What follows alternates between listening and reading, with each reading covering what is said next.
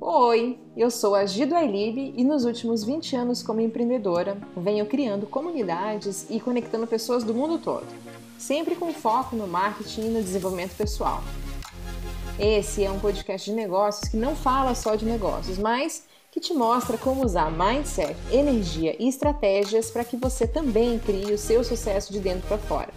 Com casos reais e pessoas legais, esse é o Respira e Não Pira podcast.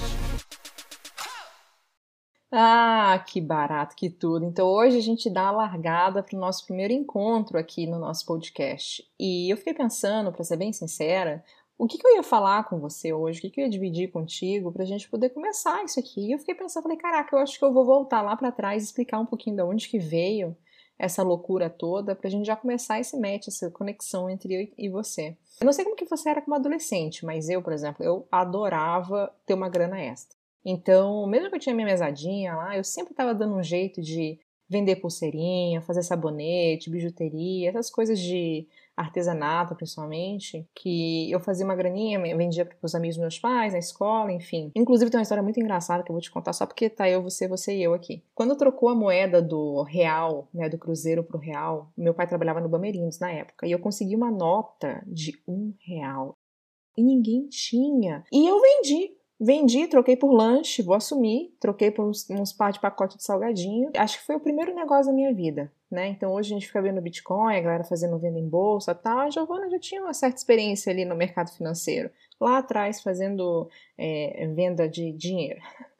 Mas depois disso, né, enfim, eu, eu saí desse meu processo todo de vender coisas, trabalhei em muita promoção. Desde sempre eu gostei muito de trabalhar com pessoas. Me formei em relações públicas pela Federal do Paraná. Quando eu me formei, eu já tinha minha filha, né? É, eu estava trabalhando na época em agência de publicidade era uma loucura virar à noite, enfim, era super complicado. E eu decidi com 23 anos abrir formalmente minha primeira empresa. Caí na, no conto da Ana Maria Braga, quando ela não. Nunca vou esquecer, gente, olha só. Falando que era fácil abrir uma empresa pelo site do governo federal, enfim. Fui lá, coloquei meus dados tal, pá, a empresa, a empresa aberta. Mal sabia onde eu estava me metendo. E ali, com 23 anos, foi a minha primeira experiência formal como empre empresária. E esse processo de de empreendedora de lá para cá, é muita coisa que aconteceu.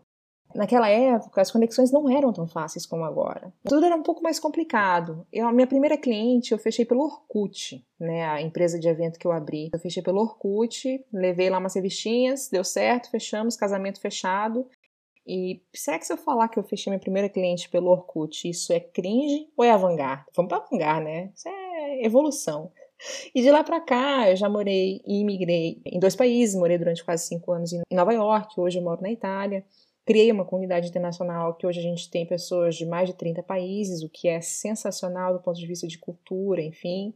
Já saí em algum ve alguns veículos que também é, entrevistaram pessoas geniais que eu admiro pra caramba, como Seth Godin, Mark Cuban, etc. Fui com muito orgulho eleita uma das líderes da nova geração pelo Thrive Global, então tem uma série de coisas aí que a gente vem conquistando junto e eu venho conquistando como profissional na minha carreira que eu tenho muito, muito orgulho mesmo. E tudo isso foi tropeçando no caminho e aprendendo e dividindo. Porque essa é a vida de empreendedor, né? Não é esse quadro de aquarela lindo, maravilhoso. Ele tem um processo muito louco por trás. E em 2020, no meio de toda essa loucura que a gente passou, eu lancei um livro, né, que foi oficialmente no meio de uma crise internacional. Eu falei, caramba, eu vou mandar. Eu vou dividir com vocês até se isso foi uma boa ideia ou não foi uma boa ideia. Mas agora que eu já tenho dois filhos e um livro lançado, eu decidi que criar esse espaço para a gente conversar. Então, eu venho ajudando centenas de pessoas a transformarem os negócios delas e adivinha?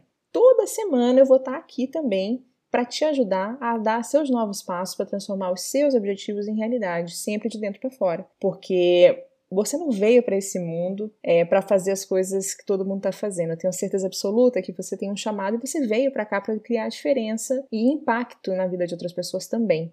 Mas olha só, deixa eu te contar uma coisa, bem cá entre eu e você. Não espera muito um podcast muito normal, porque aqui eu vou dividir com vocês uns gostos meio duvidosos musicais, talvez uns gostos muito interessantes, inclusive autores interessantes. Quero trazer alguns convidados que eu já tenho na cabeça, outros que provavelmente durante os próximos meses e anos a gente também vai estar conhecendo. Ah, provavelmente eu vou soltar umas palavras erradas, vou, talvez também vou soltar umas piadinhas meio de tiazona, vou.